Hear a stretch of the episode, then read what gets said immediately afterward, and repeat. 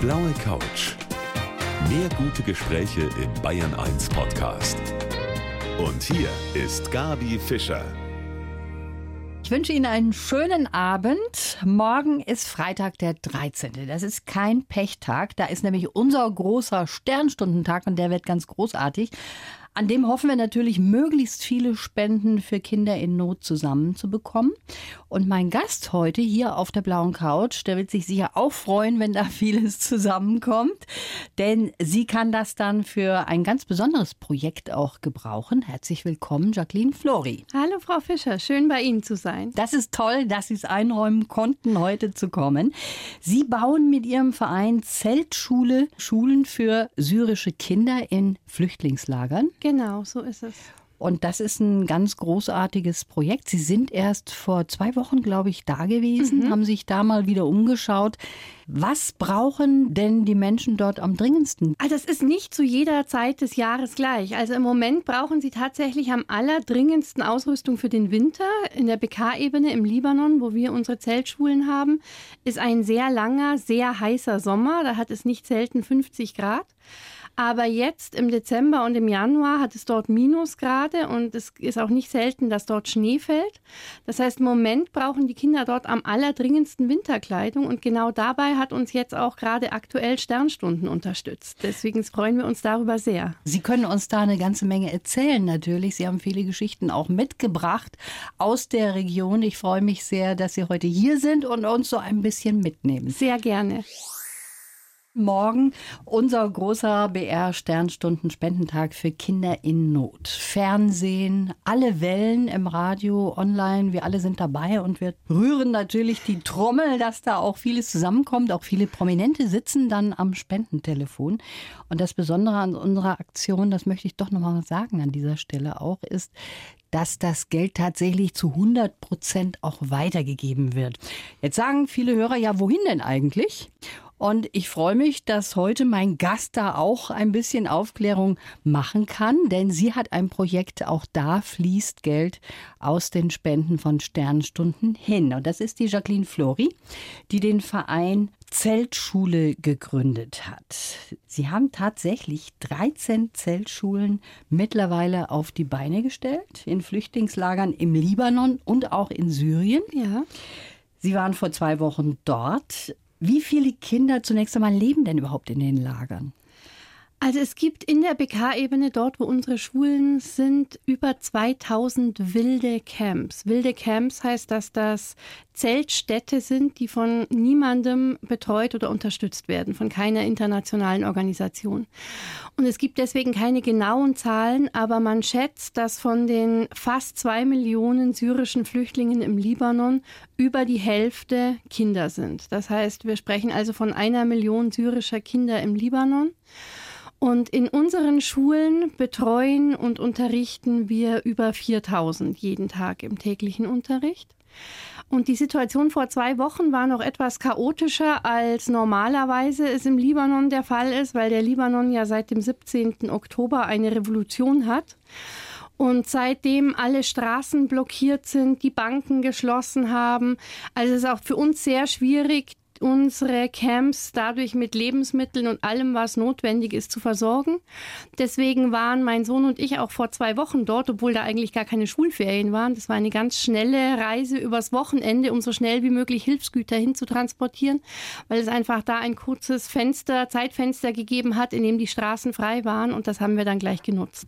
Was nehmen Sie da mit? Sie sagen Hilfsgüter, das ist Kleidung, haben wir eben schon gehört, Winterkleidung, die jetzt dringend nötig ist.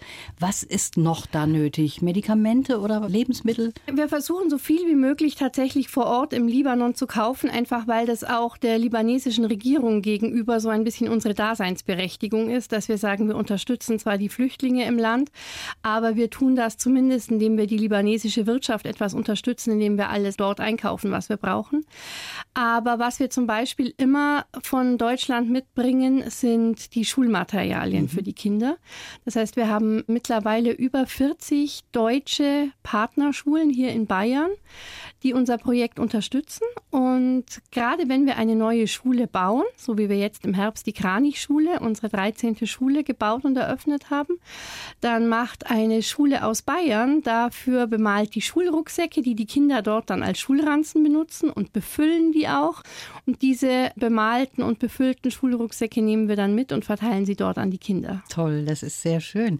Haben Sie persönliche Kontakte auch die Sie da natürlich knüpfen können, weil Sie immer wieder auch dorthin reisen? Ja, also man kann wirklich sagen, wir sind mit ganz vielen Menschen aus den Camps mittlerweile befreundet. Auch meine Kinder, die über alle Sprachbarrieren hinweg eigentlich von Anfang an dort Freundschaften geschlossen haben.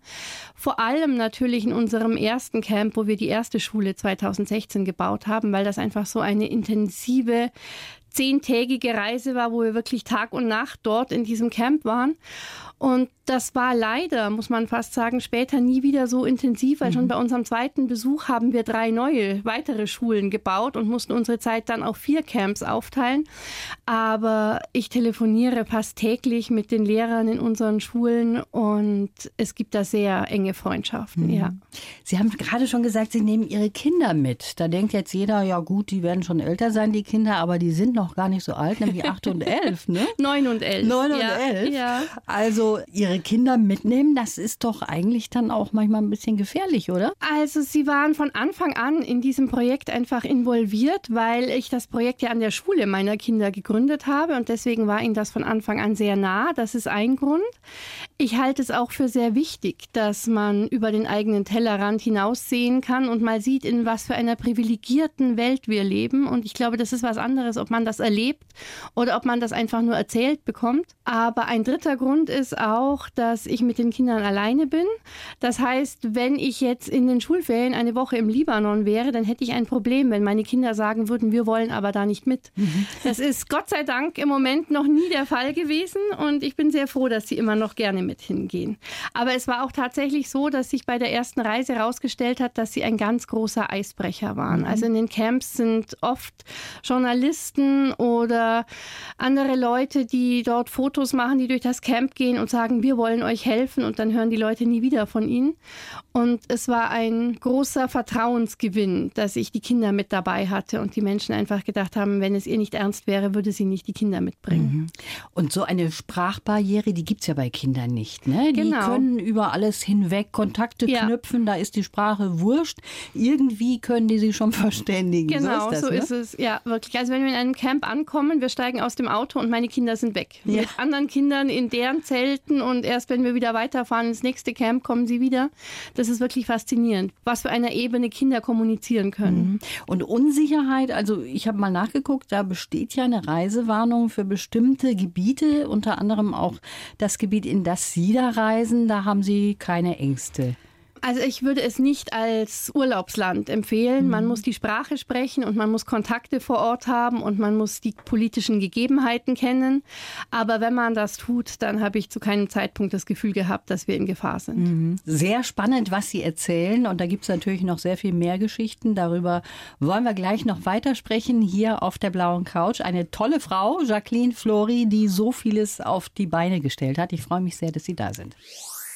Ja, ich muss wirklich sagen, ich habe größte Hochachtung vor meinem heutigen Gast, die Jacqueline Flori, die Gründerin vom Verein Zeltschule. Dorthin fließen auch ein paar Gelder von unseren Sternstunden. Morgen ja unser großer Sternstunden-Spendentag. Frau Flori, Sie sind eigentlich Dolmetscherin. Ja. Und deshalb können Sie auch die Sprache dort, Arabisch, ist für Sie jetzt nicht wie für mich ich Spanisch, ne? genau, also ich bin Dolmetscherin für Englisch, Spanisch und Arabisch. Auch das noch, Spanisch und auch. und so ganz ohne Sprachkenntnisse wäre es dort schon schwierig. Wobei man aber auch sagen muss, dass Syrisch nochmal etwas völlig anderes ist, also der syrische Dialekt des Arabischen als Hocharabisch. Also die letzten Jahre waren auch ein Crashkurs im syrischen Dialekt. Sie haben 2016 die erste Zeltschule gebaut. Ja. Das war so eine Idee, wie Sie gerade eben schon angedeutet haben. Die ist in der Schule ihrer Kinder geboren worden mhm. und dann haben Sie das tatsächlich mhm. auch umgesetzt. Was bekommen die Kinder in den Flüchtlingslagern da vor Ort in dieser Zeltschule? Nicht nur Bildung, sondern auch ein bisschen kümmern drum. Ne? Auf jeden Fall. Also es ist ganz wichtig, dass wir nicht nur die Schüler in den Zeltschulen, sondern auch deren ganze Familien, also das ganze Camp, in dem die Schule steht, täglich mit Lebensmitteln, Medikamenten, Kleidung, jetzt im Winter Holz zum Heizen, alles, was benötigt wird, versorgen. Denn sonst würden die Schulen leer stehen und die Kinder müssten auf den Feldern arbeiten. Es ist im Libanon leider so, dass alle erwachsenen syrischen Flüchtlinge ein Arbeitsverbot haben. Betonung liegt auf Erwachsene. Das ist ein kleines Loophole, das sich die Libanesen offen gehalten haben. Die syrischen Kinder dürfen arbeiten. Die BK-Ebene ist nämlich ein sehr, sehr fruchtbares Gebiet. Dort wächst also alles, was man sich vorstellen kann. Und natürlich sind die syrischen Kinder die günstigsten Erntehelfer, die man sich vorstellen kann. Das heißt, normalerweise ist es in den Camps tatsächlich so, dass dort morgens um sechs ein Laster vorfährt und alle Kinder, die neun Jahre oder älter sind, steigen in diesen Laster ein und werden dann zu einem Feld gebracht, an dem an diesem Tag etwas gemacht werden muss. Und dann arbeiten die dort zehn bis zwölf Stunden im Sommer in sengender Hitze und werden am Abend in ihr Camp zurückgefahren und bekommen drei Dollar für diesen Tag. Und von diesen drei Dollar muss die komplette Familie versorgt werden. Das heißt, wenn wir nur die Schulen bauen würden, würden die leer stehen. Mhm. Wir müssen also wirklich von den Kindern die Last dieser Verantwortung, die ganze Familie versorgen zu müssen, nehmen, indem wir die Familien versorgen, damit die Kinder zur Schule gehen können. Also so sind die Hintergründe, ja. das wissen wir ja alles gar nicht. Ja. Erzählen Sie doch mal so Geschichten von den Kindern, die Sie ja auch mittlerweile kennengelernt haben, weil Sie ja öfters hinfahren. Da sind sicher ein paar Kinder, von denen Sie auch die Lebensgeschichte wissen, wie die überhaupt in dieses Flüchtlingslager kommen. Ne? Ja, auf jeden Fall. Also es gibt, ich bin immer wieder hin und her gerissen, was ich schlimmer finde, ich treffe relativ häufig auf Kinder, die tatsächlich, mittlerweile ist der Krieg ja fast neun Jahre alt. Ich treffe immer häufiger auf Kinder, die in den Camps geboren worden sind, die sich gar nicht daran erinnern können, jemals in einem Haus mit einem Lichtschalter und einem Wasserhahn gelebt zu haben, die sich das gar nicht vorstellen können, mhm. die noch nie in einem Supermarkt waren, um was zu kaufen, die also nur diese Realität dieses Camps kennen und das schon nahezu als normal empfinden, was ich wirklich schockierend finde. Und auf der anderen Seite sind da eben Kinder, die schon vier oder fünf Jahre alt waren, als sie geflohen sind und die ganz konkrete Dinge vermissen und ganz konkrete Sorgen haben. Also ich erinnere mich zum Beispiel an einen Jungen, dessen Familie eine Schafherde hatte mit über 40 Schafen, die er immer mit versorgt hat. Und er hat heute noch Albträume davon, was aus diesen Schafen geworden ist, die sie bei der Flucht natürlich zurücklassen mhm. mussten. Also es sind wirklich unglaubliche Geschichten, die wir dort hören. Also Kinder sind immer die, die am meisten betroffen ja, sind auf jeden von Fall, solchen Katastrophen. Das müssen ja, wir uns auch immer ja, vor Augen führen. Jetzt möchte ich aber mal Sie kennenlernen, Frau Flori. Wir haben an dieser Stelle immer einen kleinen Lebenslauf. Mhm. Wenn Sie den bitte vorlesen. Okay. Ich heiße Jacqueline Flori und finde immer einen Weg. Wenn es keinen gibt, baue ich mir selbst ein. Diese Einstellung hilft mir im Leben sowie bei meiner Arbeit für die Initiative Zeltschule. Der Libanon ist für mich und meine Kinder eine zweite Heimat geworden. Geprägt haben mich meine lange Zeit im Krankenhaus als Teenager, meine Liebe zu Büchern, meine Faszination für die arabische Welt und die vielen tollen Menschen und Begegnungen in den Camps. Für die Zukunft wünsche ich mir, dass wir noch viele Schulen bauen können und vielen Kindern die Chance auf eine gute und vor allem friedliche Zukunft geben können. Und ist es richtig, was ja, da ich würde nicht widersprechen. Sehr schön. Dann schauen wir mal so einige Punkte ja. an aus Ihrem Lebenslauf. Sie waren lange Zeit als Teenager im Krankenhaus. Ja, Wie ich bin mit 13 Jahren mehr oder weniger wirklich über Nacht von Kopf bis Fuß knischegelb geworden. Und als meine Mutter das, als sie aus der Dusche kam, gesehen hat, sind wir sofort zum Arzt und ins Krankenhaus. Und es hieß dann erst, ja, das ist eine Hepatitis, woher immer die auch kommt. Und es hat sich über Wochen und Monate gezogen. Ich habe damals noch im Allgäu gewohnt und ich wurde dann aber ziemlich schnell in eine Spezialklinik nach München überwiesen. Und es gab dann die Diagnose einer Autoimmunhepatitis, dass mein Körper also mein eigenes Lebergewebe angreift. Und das hat dann Jahrzehnte gedauert und wurde mit starken Medikamenten behandelt. Und ich glaube, dass das tatsächlich jetzt auch etwas ist, was mich mit den Menschen in den Camps sehr verbindet. Mhm. Dieses dieses erstmal alles auf Stopp setzen können und müssen und erstmal abwarten, wie sich Dinge, die man nicht unter Kontrolle hat, entwickeln. Also das hat alles irgendwo auch sein Gutes, ja, ne? obwohl das natürlich ja. eine bittere Zeit ja, war für eine 13-Jährige erstmal so lange im Krankenhaus. Aber im Nachhinein war es für irgendwas auch wieder gut. Ich habe schon gesagt, Sie könnten mit mir sich auch Arabisch unterhalten. Wenn ich jetzt nicht so ein Loser wäre, könnten Sie das, oder? Also fließend können Sie Arabisch sprechen. Also es wird jetzt immer besser, ja. Und was würde zum Beispiel blaue Couch auf Arabisch heißen oder ist das schwierig? ich würde sagen, wir fangen mit etwas Einfacherem an. Also sich zu begrüßen würde heißen Marhaba. Mahaba. Und zu einer Begrüßung gehört, dass man fragt, wie es einem geht. Und ich würde sie dann fragen, Kifik. Und wenn es ihnen gut geht, dann würden sie mir antworten, Mnicha. Minicha. Ja. Also, ich sage jetzt einfach mal Minicha. Ich bin sehr froh, dass Sie heute hier sind. Wir sprechen gleich weiter. Die Jacqueline Flori ist heute mein Gast und nimmt uns so ein bisschen mit in eine ganz fremde Welt, wo man sieht, dass es uns wirklich sehr gut geht. Ne? Das muss man ja. auch mal ja. sagen an dieser ja. Stelle. Schön, dass Sie da sind. Frau Flori, Sie sind geboren in Lindenberg im Allgäu. Sie werden es nicht glauben, ich kenne Lindenberg. Und das ist ja irgendwie ein Riesenkontrastprogramm, muss man sagen, was sie so machen. Flüchtlingslager im Libanon und dann geboren in so einem idyllischen Örtchen. Wie ist das an Weihnachten? Das werden Sie dort verbringen? Ja, das werden wir dort verbringen. Aber tatsächlich bin ich nur in Lindenberg geboren, weil dort das nächste Krankenhaus ist. Aufgewachsen bin ich in einem noch viel idyllischeren Örtchen, Aha. nämlich Weiler. Das ist, ist daneben und äh, noch ein ganzes Stückchen kleiner. Und dort werden wir an Weihnachten sein, meine Kinder und ich. Das ist schön, wenn man so ein bisschen heile Welt auch hat. Ja, so ein Rückzugsort, ja, oder? Ja. Ja. Wie lange werden Sie da verbringen an Weihnachten oder haben Sie schon wieder Hummeln im Hintern, dass es Sie wegzieht?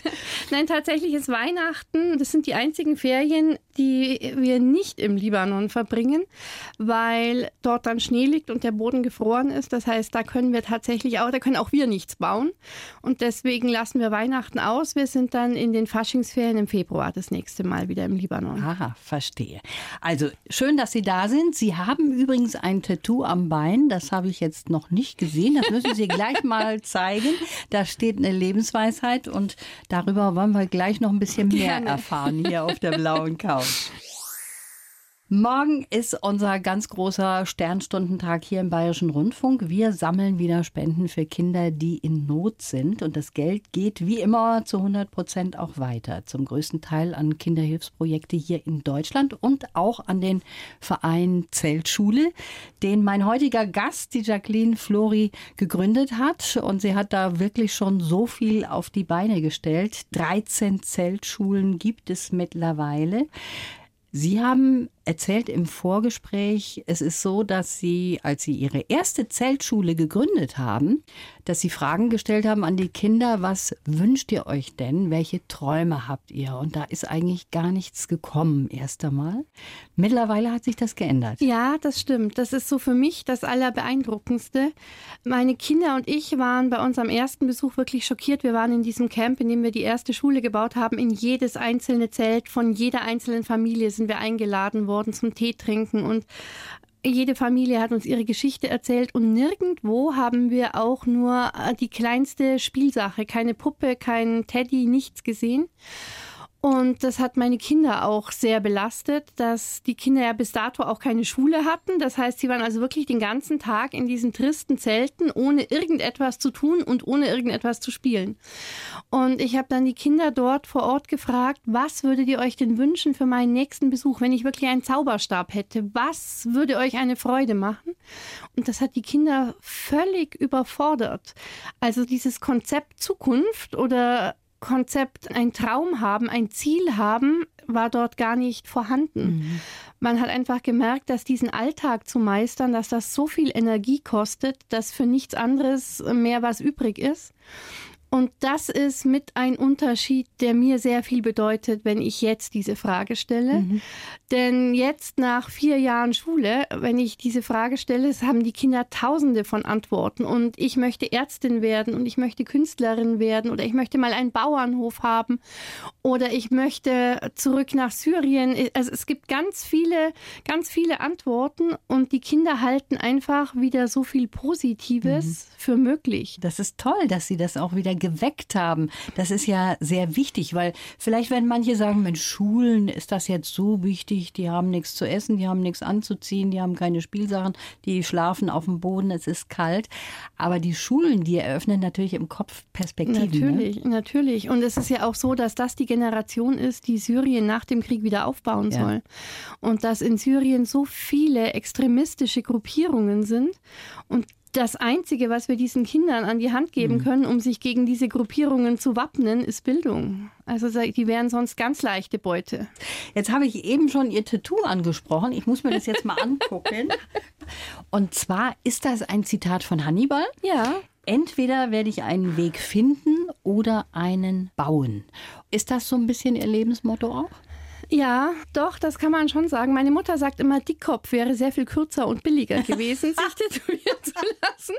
Aber ich glaube schon, dass das mein Lebensmotto ist und dass das auch etwas ist, was mir bei der Arbeit im Libanon sehr hilft, weil das, was wir tun, tatsächlich etwas ist, was vor allem das Wege machen erfordert, mehr noch als das Wege finden, mhm. weil einfach ganz viel von dem, was wir tun, bisher noch nicht getan worden ist. Und diese innere Gewissheit, auch wenn es keinen Weg gibt, ich werde mir schon einen machen können, hilft mir bei dieser Arbeit sehr. Also Sie sind schon eine Kämpfernatur. Geben Sie auch schon mal auf? also nicht gern und nicht leicht. Ich bin jemand, der Selbstvertrauen im wirklich ganz wörtlichen Sinn, sich selbst zu vertrauen, für überlebenswichtig hält. Also mhm. ich erlebe das leider gerade auch bei Frauen sehr oft dass sie mir sagen, ich mache das heute Abend und am nächsten Tag kommen sie, oh, aber jetzt war ich doch so müde oder das Kind hat länger nicht geschlafen oder ich hatte Kopfweh. Und das würde ich nicht tun. Wenn ich jemandem etwas für heute Abend zusage oder wenn ich mir das für heute Abend vornehme, dann würde ich das machen. Völlig egal, was da passiert. Einfach, weil ich glaube, dass Selbstvertrauen genauso abhängig von den Erfahrungen ist, die man macht, wie es ist, jemand anderem zu vertrauen. Mhm. Und wenn mich ein anderer immer wieder im Stich lässt und immer wieder enttäuscht, dann vertraue ich dem nicht. Und wenn ich mich selbst immer wieder im Stich lassen und enttäuschen würde, würde ich mir auch nicht vertrauen können wenn man so ist und zu dem Wort auch steht, zu seinem eigenen Wort und diese Stärke hat, dann kann man eigentlich nur auch sowas auf die Beine stellen, wie Sie zum Beispiel mit den Zeltschulen. Ne? Ich denke mir, dass viele sich auch sagen, Mensch, auf die Jacqueline kann man sich verlassen. Die kommt wieder, die kümmert sich und da ist doch sicher von denjenigen, die da manchmal auch auf sie warten, großes Vertrauen, was da in sie gesteckt wird. Ja, das stimmt. Das muss auch da sein, weil es, es muss einfach jeden Montag eine Lebensmittellieferung in diesen Camps ankommen. Ja. Und es ist, das muss vollkommen unabhängig davon sein, ob es mir gut geht oder ob ich gesund bin oder ob meine Kinder Geburtstag haben oder was auch immer ist, es muss jeden Montag eine Lebensmittellieferung in diesen Camps eintreffen. Die Menschen sind davon abhängig. Mhm. Und das ist schon etwas, wo wir als Verein, nicht nur ich als Person, sondern auch alle freiwilligen Helfer, einfach wo wir sehr verlässlich sein müssen und wo wir uns dieser Verantwortung auch bewusst sein müssen. Wenn man selber auch spenden möchte, direkt geht das auch? Unbedingt, sehr gerne. Ja. Kann man finden ja. im Internet? www.zeltschule.org. Wir sprechen gleich weiter. Ein bisschen Zeit haben wir noch. Jacqueline Flori ist heute hier mein Gast auf der blauen Couch. Ich finde, es ist wirklich eine tolle Idee, die Sie da hatten. Mein Gast heute, die Jacqueline Flori, Zeltschulen in Flüchtlingslagern zu bauen. 13 hat sie schon mittlerweile dahingestellt, kann man sagen. Es ist natürlich klar, die Flüchtlinge selber helfen ihnen beim Bauen. Das ist auch nicht das Teure. Es gibt auch Lehrer vor Ort natürlich unter den Flüchtlingen. Also das ist vorhanden. Aber das drumherum, was Sie uns eben erklärt haben, da ist also einiges, was gebraucht wird. Jetzt kommen wir mal zurück zu Ihnen, Frau Flori. Sie selber haben schon mehrfach gesagt, dass Sie alleinerziehend sind. Das hängt damit zusammen, dass Sie Ihren Lebenspartner verloren haben durch einen Unfall. Und manchmal denke ich mir gerade, wenn man sowas selber erlebt hat, dann hat man auch eine viel größere Empathie für Menschen, denen es nicht so gut geht, oder? Das glaube ich auch, ja. Ich glaube, dass ich vielleicht einen engeren Bezug zu den Menschen dort habe, die auch sehr große Verluste erlitten haben oder gerade auch zu Frauen dort, die ihre Männer im Krieg verloren haben die wissen, dass sie selbst wenn der Krieg zu Ende ist und sie endlich nach Syrien zurückkehren können, dort allein für die Kinder verantwortlich sind. Mir ist auch sehr bewusst geworden, in was für einer privilegierten Situation ich dennoch bin, mhm. weil ich hier immerhin die Möglichkeit habe, meine Kinder selbst zu versorgen. Und die Frauen, denen dort Ähnliches passiert ist, oft diese Gelegenheit nicht haben. Auch dagegen versuchen wir etwas zu tun und haben unseren Zeltschule Women's Workshop gegründet, in dem wir ganz bewusst versuchen, Witwen Fähigkeiten und Fertigkeiten zu vermitteln, mit denen sie dann nach einer Rückkehr nach Syrien ihre Kinder selbst versorgen können, ihre Familie versorgen können. Aber ich glaube, dass uns als Familie diese Reisen in den Libanon schon sehr geholfen haben, weil meine Kinder hier einfach in ihrem Bekannten- und Freundeskreis diese Erfahrung sehr isoliert gemacht haben. Mhm. Also es gibt viele Kinder im Freundes- und Bekanntenkreis, wo die Eltern getrennt sind, wo Väter weit weg wohnen oder ähnliches. Aber es gibt Gott sei Dank in unserem Bekanntenkreis niemanden, keine Kinder, die auch den Vater durch einen Todesfall verloren haben. Und es hat meinen Kindern schon sehr geholfen zu sehen, dass es dort in den Familien, in den Camps fast alltäglich ist, dass Familienmitglieder im Krieg ums Leben gekommen sind. Und dass jede Familie um jemanden trauert. Das hat meinen Kindern sehr dieses Gefühl der Isolation genommen. Mhm. Man gibt was, aber man bekommt auch was. Auf jeden zurück, Fall, ne? auf jeden Fall, ja. Was hat das mit Ihnen so gemacht? Was würden Sie sagen, so an erster Stelle, dass Sie das eben auf die Beine gestellt haben und die Kontakte zu all den denjenigen, die dort in den Flüchtlingslagern sind? Also es hat mich schon verändert, würde ich sagen, auf jeden Fall. Im positiven wie im negativen. Es hat mich im positiven verändert, dass ich noch sehr viel mehr für möglich halte als früher. Also ich glaube, dass ich nie jemand war, der schnell sagt, ach, da kann man ja sowieso nichts machen, sondern ich war schon immer jemand, der das austesten will und auch oft die Grenze, wo man es dann nicht mehr weiter austesten sollte, nicht sieht, sondern lieber noch einen Schritt drüber rausgeht.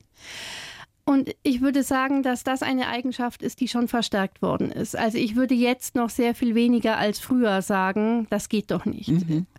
Aber auf der anderen Seite hat es mich auch sehr viel ungeduldiger gemacht, sehr viel, ich würde fast sagen, intoleranter gegenüber unseren erste Weltproblemen. Verstehe. Also ich merke jetzt sehr viel mehr, dass wenn mir Menschen hier von irgendwelchen Problemen mit, was weiß ich, ihrem einer fünf in Mathe von ihrem Sohn oder etwas ähnlichem erzählen, dass mir da die Geduld fehlt und ich mir denke, wisst ihr eigentlich, wie andere Leute leben? Wie ja. kannst du dir über sowas, wie kannst du sowas zu so einem Drama machen? Mhm. Also das ist etwas, wo ich ganz deutlich sehe, da muss ich noch an mir arbeiten. Das kriege ich im Moment nicht so gut hin. Ja, aber eigentlich haben Sie ja die richtige Einstellung. Man muss das ja alles ein bisschen relativ sehen, wenn man sieht, was das wollen die, die Leute aber Probleme meistens sind. nicht hören. Ja, okay. Aber ich wollte das jetzt hören und das haben Sie jetzt sehr, sehr schön ausgedrückt. Also Sie haben ja eben gesagt, Sie haben Kontakte, da drückt man sich auch, da freut man sich, da knuddelt man sich, wenn man zusammenkommt. Ja, ja, Viele sagen ja, mein Gott, die warten alle drauf und wollen alle uns überschwemmen, die ganzen Ach, Flüchtlinge. Mhm. Aber die Menschen, die dort sind, die hoffen darauf, dass sie zurück können nach Syrien. Auf jeden ne? Fall. Das auf jeden ist Fall. in ja. ihrem Kopf. Ja. Das ist ich ihr größter dort Wunsch. Ich habe wirklich mit Hunderten von Menschen gesprochen und kein einziger hat mich jemals gefragt, kannst du uns irgendwie helfen, nach Europa zu kommen? Ganz im Gegenteil. Die wollen so nah wie möglich an ihrer Heimat das Kriegsende abwarten, weil sie so schnell wie möglich nach Hause zurück wollen. Und hätte die westliche Politik auch von Anfang an diese Nachbarländer unterstützt, wie Jordanien, wie Libanon etc. und diesen Menschen ermöglicht, auf eine menschenwürdige Art und Weise in diesen Nachbarländern das Kriegsende abzuwarten, mhm. wäre es zu dieser Massenflucht nach Europa nie gekommen. Ja. Das ist ein großes Thema. Da müssten wir noch eine Stunde ja, hier wirklich. zusammen Das, das würde das hergeben. und ja. darüber sprechen. Frau Flori, unsere Zeit ist jetzt leider zu Ende. Wir drücken uns gegenseitig die Daumen, dass wir möglichst viele Spenden bekommen morgen Fall, auch bei ja. den Sternstunden, ganz klar. Und ich wünsche Ihnen jetzt schon mal eine frohe Weihnachtszeit. Vielen, vielen Dank. Gleichfalls. Die blaue Couch. Der Bayern 1 Talk als Podcast. Natürlich auch im Radio. Montag bis Donnerstag ab 19 Uhr.